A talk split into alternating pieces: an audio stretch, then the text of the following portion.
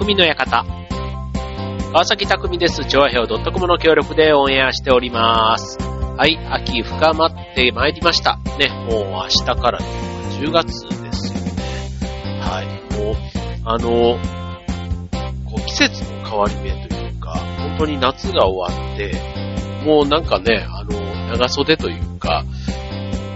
ジャケットがないと、ね、コートはまだ早いかもしれない。どうだろう、なんか朝晩とかね、結構もう、ジャケットがないとちょっと辛いし、女性だったら結構首周りとか、ね、なんかああいうストールっていうか、ね、マフラーじゃないけど、なんかそういうのをね、巻いてたりして、ちょっと寒さ対策は、ね、あの、寒がりの方というか、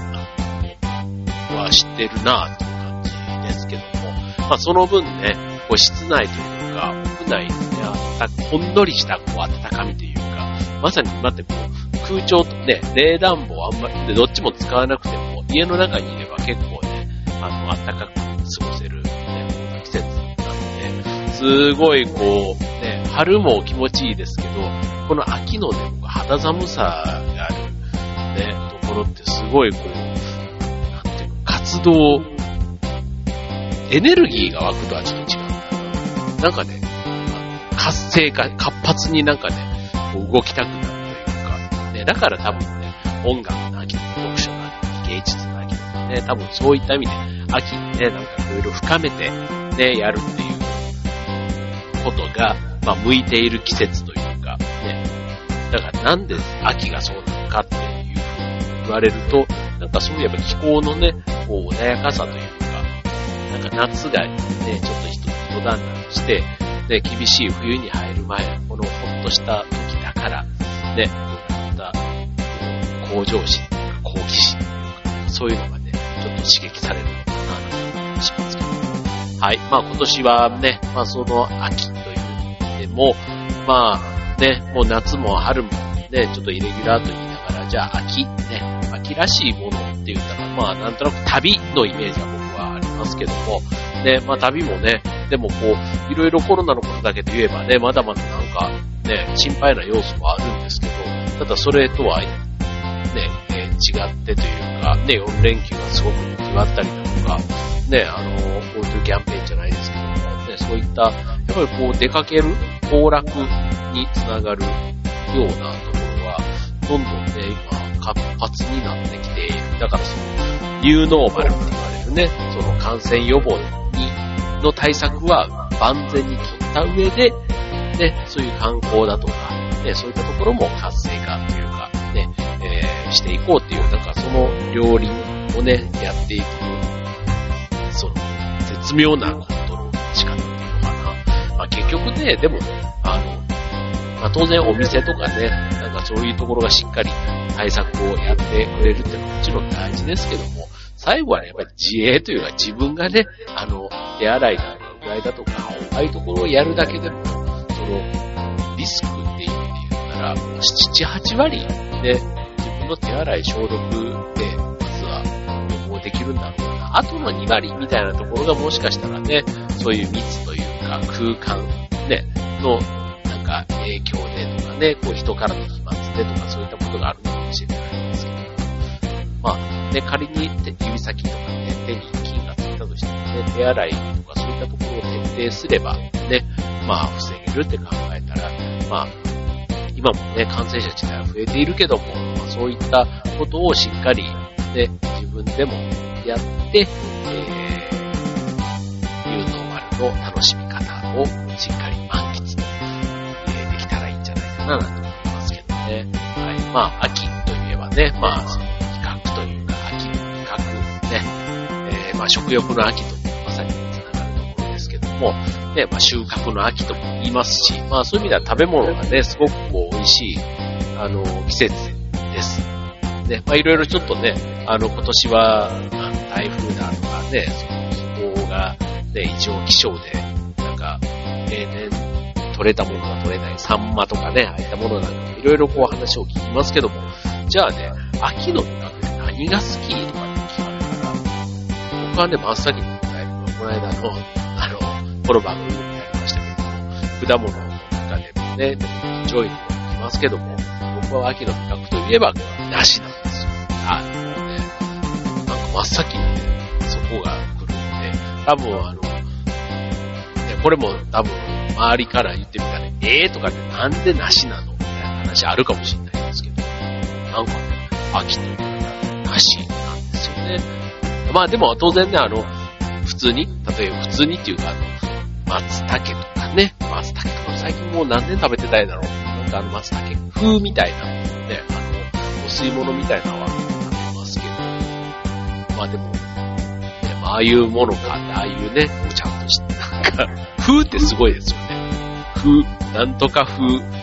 ミラノなんとか風、ミラノ風ドリアン。ね、だから風だから、ミラノっぽくしてるってことなんですけど、ね、本当のミラノドリアってどうなんだろう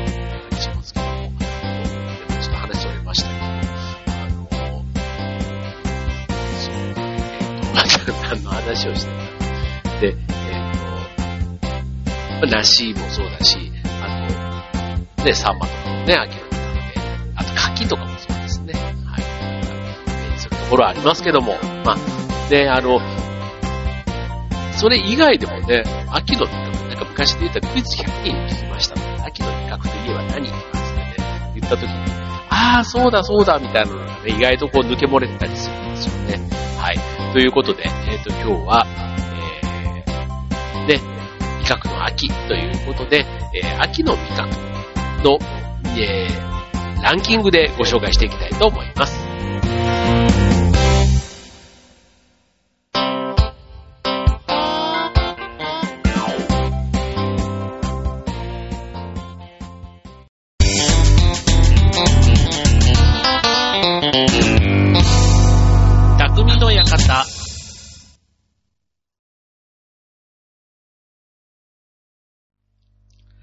はい、えー、今週の匠の館は秋の味覚ということでね、えー、ランキング形式でご紹介していきたいと思います。はい、あの、あ全然話違うんですけど、この間ね、テレビで、えー、芸能人格付けチェックっていう番組、あの、ダウンタウンの浜ちゃんが司会をやってるね、えー、やつが定期的にやってると思うんですけど、僕あれ結構好きでいつも見るんですけども、あの、昔だとね、あの、ガクトが何連勝、50何連勝、60何連勝とかって言ってね、あの、えっ、と、音楽、要はバイオリンでも、1、1億、何億と、あの、ストラディバリウスの音と、えー、100万円ぐらいの、こう、バイオリンとの音色の違いとかね、オーケストラも、高校生のオーケストラと、こう、東京なんとか、あの、プロの交響楽団のね、オーケストラとの比較だとか、ね、まあそういったところで、えー、まあ、いいものとそうじゃないものっていうのを比較するというところなんですけど、これね、ちなみに、あの、いいものとそうじゃないものって言っても、今みたいなちょっとね、あの、高校、えっ、ー、と、音楽とかのやつだと、別にバイオリンって言ってもね、えー、下のクラスでも100万円とか30万円ぐらい、だから一般の人からしてみたら結構立派な楽器だと思うんですけども、まあ、ただね、本当に最高級なものと比べたら、それは当然ね、えー、そういう意味での違いはあったり、さっきの高校生のね、それもすんごいね、あの、上手なんですよ、だから。だから上手だからこそ、プロのそれと、ね、えー、まあ普通の人が聞いたら、どっちがプロかがわかんないみたいな、まあそういうことなんですけども、そう。で、僕はやっぱりその中でも面白いなって思うのが、その味のやつ、味覚のところ、うん、で、昨日やってたやつとかだと、例えば、うなぎとかだと、えー、国産のすごい最上級のうなぎっていうのと、あとは、えっ、ー、と、中国産の輸入うなぎっていうのと、あともう一つ、ほぼうなぎっていうね。だから魚肉を使って、うなぎ風に味を、味を整えて、えやっているものを、こうスプーンのね、半分ぐらいのかけらみたいなのを目隠しされて、一個ずつこう食べて、でどれが最高級うなぎかっていうのを当てるっていうやつなんですね。で、それが、えっ、ー、と、うなぎと、あとはホタテ。ね、えー、最高級ホタテから、ほぼホタテ、ホタテ風みたいなやつ。っていうのと、あとカニ。ね、最高級ガニから、ほぼカニ。えー、だから、あれですよね、カニカマみたいなやつ？カニカマみたいなやつの ことなんですけど、まあそれをね、えー、食べて、それぞれ、えー、最高級ガニはこれですってやるんですけど、そう、結構ね、その、ほぼカニ、ほぼうなぎみたいなところを選んでしまう人がっていうのが結構多くてですね、そう。で、やっぱり、味って、自分のまあ好みとね、もちろんあるから、こう、だし、食べる順番とかもしかしたらあるのかななんて思うんですけど、そう、それでも、やっぱり最高級、ね、芸能人だから、それなりに多分普段からもいいもの食べてるだろうって、こう、僕なんかだと思うわけなんですけども、それでもやっぱり、こう、一番美味しいものって言うと、その、風、なんとか風、ほぼ、カニとか、ほぼ、うなぎとかって言われてるやつが、やっぱりね、こう、人間の舌のいいところを多分刺激して、こう、うまいと思わせる神経に、こう、到達する。だから、当然自然の、ね、最高級なんとかって言われてるやつの方が、天然でね、こう、ね、多分食材というか素材としてはもう本当に最高級だし、下の本当に超えた人だったら多分そこの違いが分かって、逆にそのね、素朴なというか、ね、あの自然の甘みみたいなものとか、ね、あの、なんかそういったところまで、あとはその弾力とか感じ取ってわかるんでしょうけども、まあ普段ね、その食っていうことに対して、そこまでね、あの、神経、こう、尖らせてるわけじゃないんだとしたら、意外とね、わからないもんなんだなって。僕は音楽とかはね、まあ確かにね、触れてる触れてない。例えばあとはその、あの、陶陶器とかね、焼き物みたいな。ね、ああいったものなんかもやっぱりね、目が超えてるというか、経験則でなかなか、ね、あの、そういう世界を知らないとわかんないみたいなところがあると思うんですけども、味に関しては、それなりにね、こう、特にね、あの、刺身とかもそうで、さっきのうなぎみたいなやつも食べてたりするにもかかわらず、あれはなんだろう、目隠しをされてるから、視界からの情報とか、あとはその食べる場所とかでね、その高級感っていうのがさらにこう、堪能できるところってあるじゃないですか。だからホテルの食事だったら、多分同じものが出てきても、大きい皿の真ん中にちょろっと置かれただけで、なんかすごい美味しく感じるみたいなものがあるように、うん、なんかね、あの、味の世界というか面白いななんてあの、あの番組を見るといつも思います。はい。ということで、ちょっと、あの、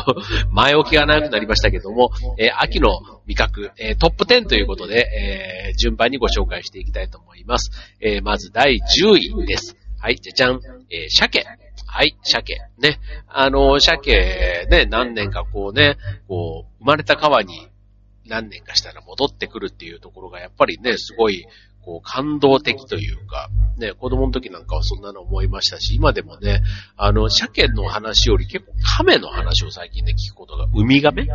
ウミガメもあの、ね、よくあの、生まれて砂浜からチャプチャプチャプってこうね、海にこう行くシーンとかがね、よくあの、テレビなんかでも紹介されて、ね、こう、例えばその、まあ、自然のね、弱肉強食みたいなところで言うと、海に行くまでにね、なんかコントロみたいな鳥が飛んできて、ね、そのちっちゃい亀を食べちゃったりっていうか連れてっちゃったりするみたいなね、なんかそういったものなんかも、ね、こう、自然の厳しさとして見ることがありますけども、うん、なんかこの、鮭のね、生まれた川にこう帰ってきて、ね、産卵するためにこう帰ってきてね、それでまあそこで、こう、熊とかが食べたりね、したりとか、まあそういったことがあったり、あとは人間もね、それをね、いただいてっていうので、うん、なんか、すごいですよね。なんか、鮭がこうね、遡上してくる、生まれた川に遡上してくる、あのシーンってなんとなくこうね、こう、見ると、感動というか、自然ってすごいな、とか、あと、よくね、戻ってこれるようになって素朴ですけど、素朴な疑問として思っちゃうところはありますね。はい、続いて第9位です。じゃじゃん、さつまいも。はい。ね、あの、秋の遠足とかね、幼稚園の頃とか、もう今でもね、多分あの、この秋の感覚を子供の頃に味わってもらうとか、あとは土いじりみたいなね、ああいった体験をね、子供にさせてあげたいっていうのはね、昔も自分たちの頃もそうでしたけども、今も変わってなくて、で、そういったところのね、収穫体、ね、今年なんかだとやっぱりね、そういう行事も全部なくなっちゃってて、ね、かわいそうだなと思いますけども、はい、さつまいも、えー、ガリ、なんていう収穫ね、芋掘りですよね。芋掘りっていうのは普通じゃがいもじゃなくてさつまいもですからね。はい、さつまいもが、えー、第9位で入っております。続いて第8位、銀杏。はい、銀杏。うん、ここれはね、大人になってからですね、僕は食べるようになったのもそうだし、美味しいなと思ったの。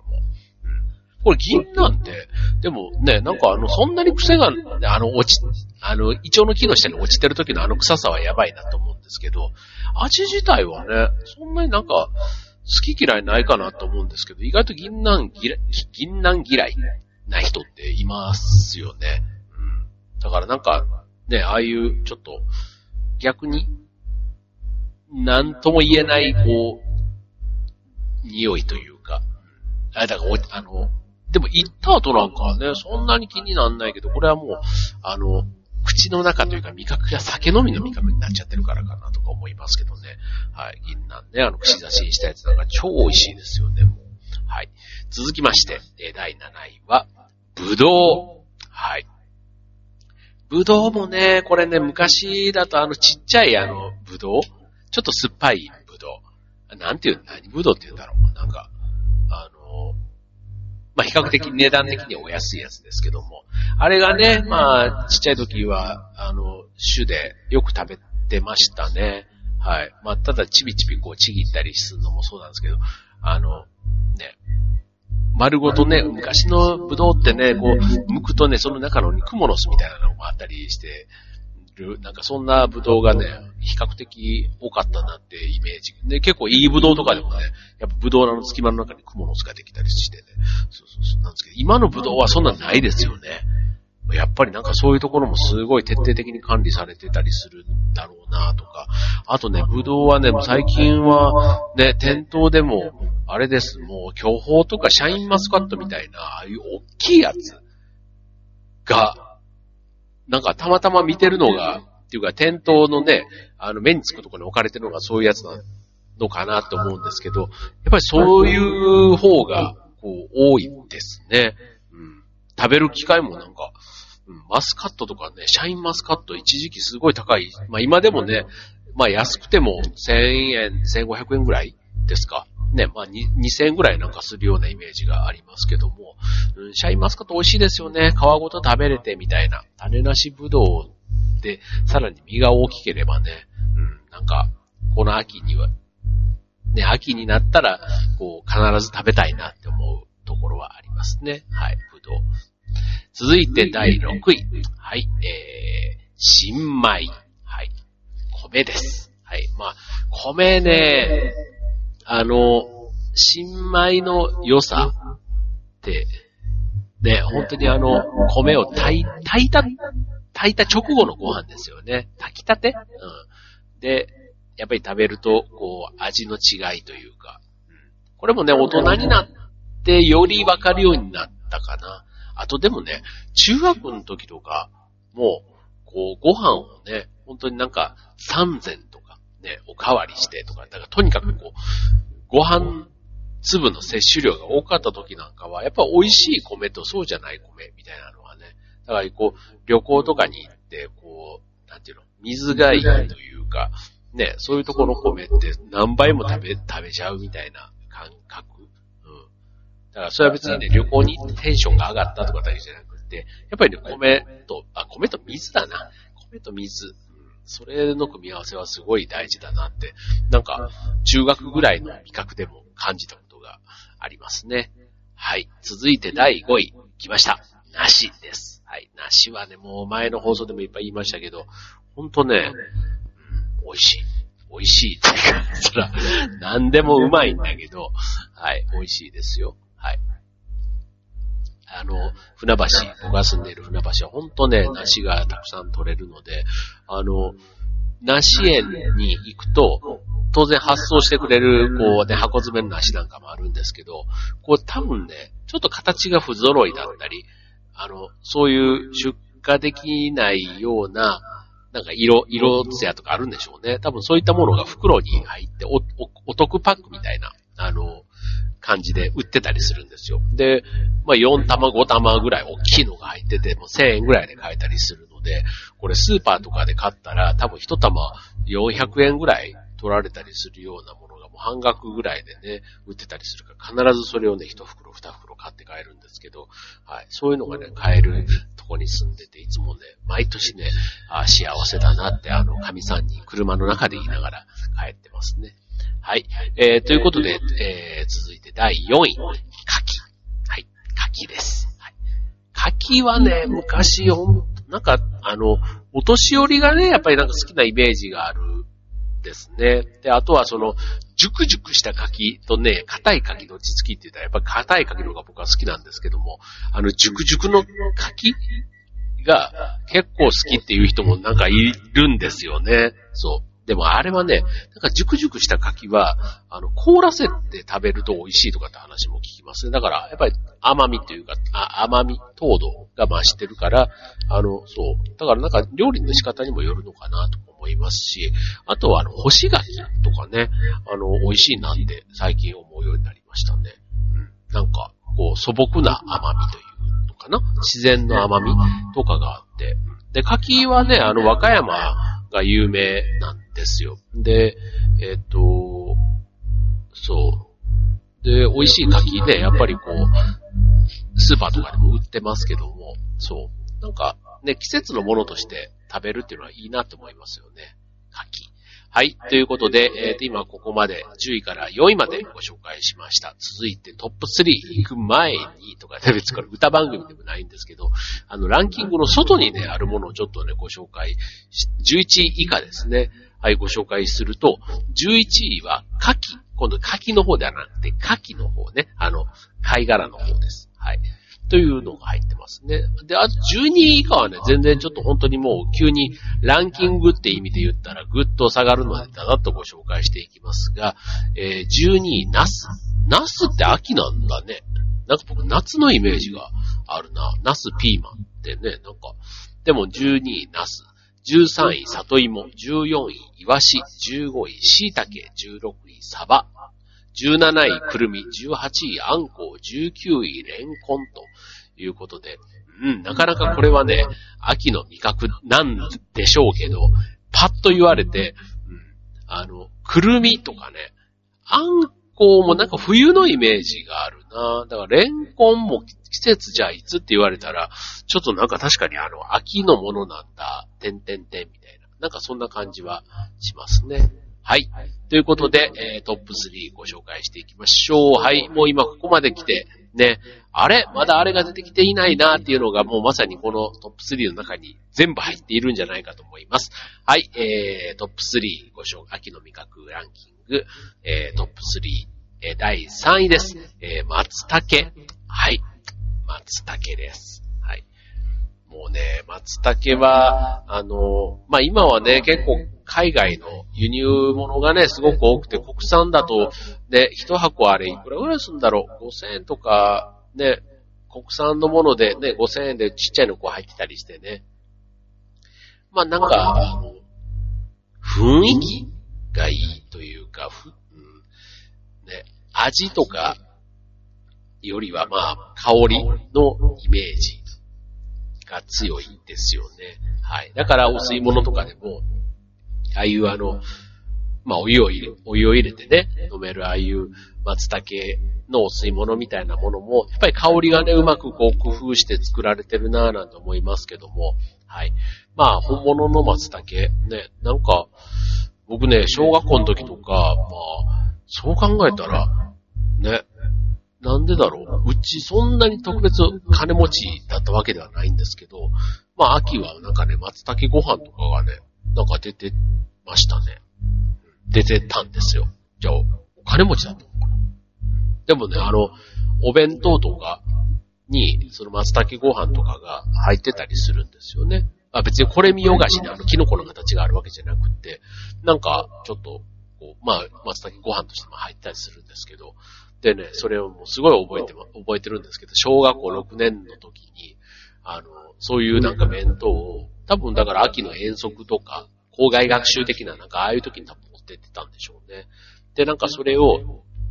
あの、まあ、友達と一緒にね、こう、弁当を食べた時に、おーすげえ松茸ご飯じゃん、やんけみたいな。なんかなんかそんな感じで友達がわーわーわーちょっとなった時があったんですよ。で、まあ、ね、だから、まあ、松茸自体は高いものだっては分かってたんですけど、でもそんなに子供のね、時に、あれを美味しいとか、ね、やっぱり唐揚げとかハンバーグとかね、ソーセージとかのが好きな年代だから、その松茸っていうのが、なんかね、ちょっと変な目立ち方がをして嫌だななんてちょっと思った記憶が一つあるんですけども、で、あとね、もう一つ自分の出席番号の一個前だったところに、大田枠っていうね、あの、友達がいたんですけども、その大田枠が、あの、感想文なんか、なんかの作文の中で、そう、松茸ご飯が食べたいっていうね、あの、作文を書いたんですよ。もうなんかね、もうその時の作文がね、それで、それを読ん、まあ、クラスでね、中で発表して、それを聞いた、もう本当に友達が、ほらお前とか言って、お前ま、大谷にも松茸をあげろみたいな話とかがね、なんかその作文が、多分、その作文を読んだ後に僕が持ってきてたから、そんな風になったんでしょうね。そう。なんですけどね、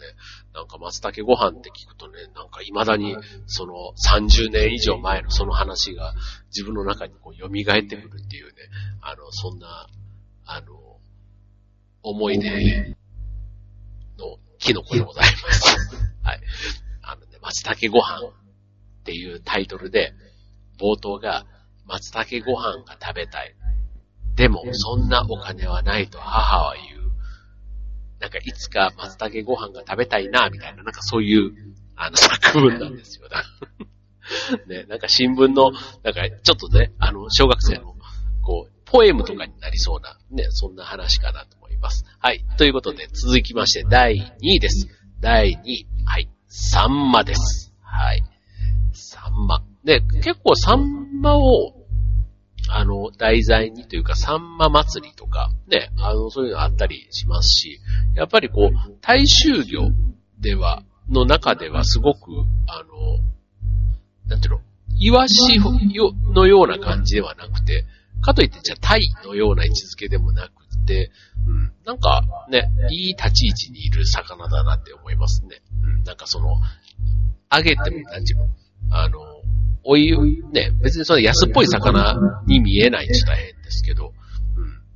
こう高級な、ね、料亭とかでちゃんとね、こう、出てくれ、出してくれれば、すごくね、美味しいし、あと、まあ定食としてもね、ちゃんとメインを張れる魚というか、ね、そんな感じがありますよね。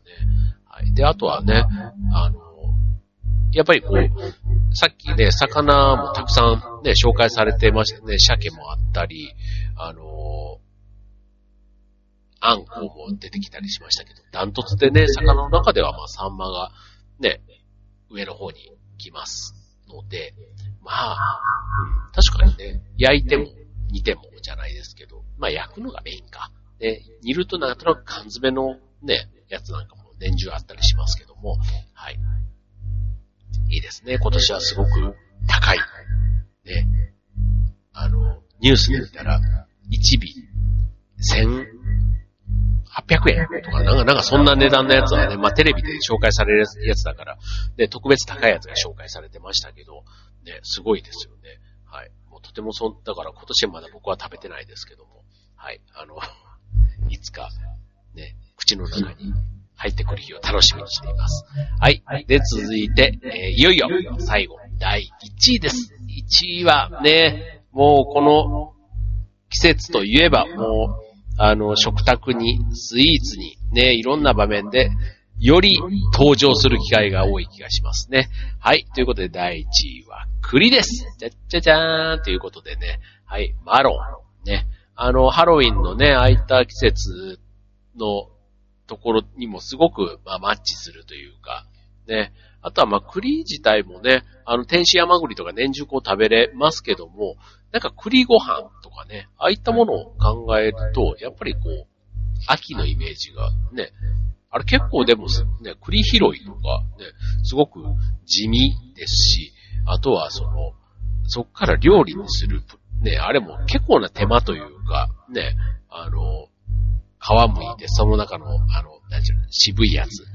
渋皮っていうのなんか、あれとかなんかもね、こう剥いたりしながら、結構料理、調理するには大変だなぁなんて思うんですけど、ただね、あの、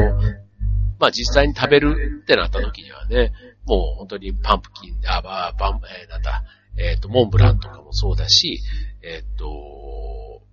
ね、ああいう栗系のお菓子とか、ね、すごく秋になるとやっぱり出てきますよね。うんまあ、き嫌いっていうか、あんまりね、栗嫌いな人ってあんまり聞いたことないなって思うので、うん、まあ、男性女性問わず。で、あとは、そんなにめちゃめちゃね、甘すぎずっていうところもあるのかな。だから人気なのかもしれないですね。はい。ということで、えー、秋のラン味覚ランキング堂々第1位は、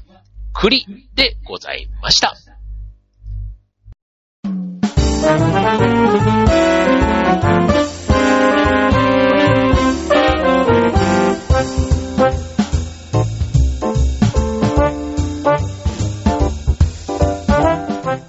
はい。ということで、今週の、えー、テーマは、秋の味覚ランキングということでね、はい、ご紹介いたしました。はい、えっ、ー、と、まあ、秋の味覚ね、まあ今日ご紹介したやつ、どれもやっぱり美味しいし、なんか機会があれば、で、こう、普段手に入る、あの、スーパーとかでもね、当然あの、売ってますけども、まあ、今言った種類の中でもね、なんかどれか一つ、本当に自分の好きなやつは、ちょっと高いの食べてみてもいいかなと思いますね。例えば、あの、まあ僕の場合梨だから、まあ梨の中でもね、まあ普段食べている梨と、やっぱりこう高い梨ってあったりするんですよね。それこそ、500円以上するようなやつ。ね、なんかそれはそれでね、やっぱりね、高いだけあって、あの、一回食べると、ね、それはそれで一つ体験というか思い出にも残るので、そう、僕は最近ちょっとそういうことをね、あの、意識的にするようになりました。今までだったらね、なんかこう、まあ、安いのとか、そんなね、極端に安くなければ、まあ、それなりに美味しいな。要は、それなりにっていうところ、合格点ラインはどれでもね、今時の食べ物全部クリアしてくるんですけど、さらにプラスね、その、おーっていう感動みたいなところになってくると、ちょっとね、あの、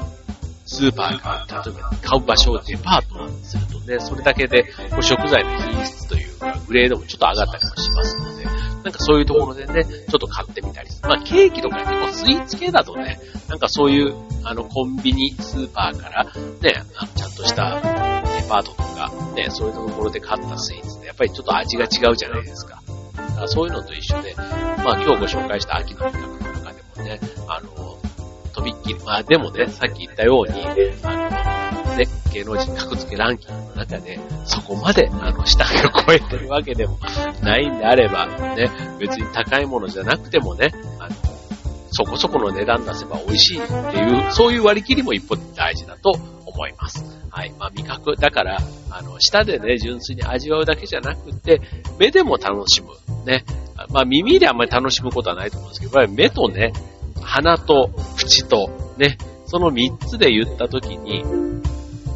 ね、目からの情報ってすごい多いし、あとは鼻でね、結構こう、だから味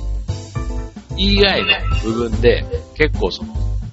食べ物のトータルの満足感ってこう、決め、決まっていくので、はい。まあそのあたりで言うとね、あの、あんまり高すぎなくても、あの、もしかしたら、あの、楽しめるものも中にはあると思います。はい。まあ、ただね、やっぱりさっき言ったように、本当にやっぱり高級な食材は、その食材でしか出せないやっぱり良さっていうのがあるはずなので、はい。まあ、そこはね、あの、ポケット、ポケットマネーというか、ね、えー、懐に余裕のある方は、ね、ぜひそこにもちょっと踏み込んでいただくといいのかなと思います。はい。ということで、えー、今週の匠の館はここまで寒くなってきましたので、皆さん風邪などひかないように元気にお過ごしください。ではまた来週。バイバーイ。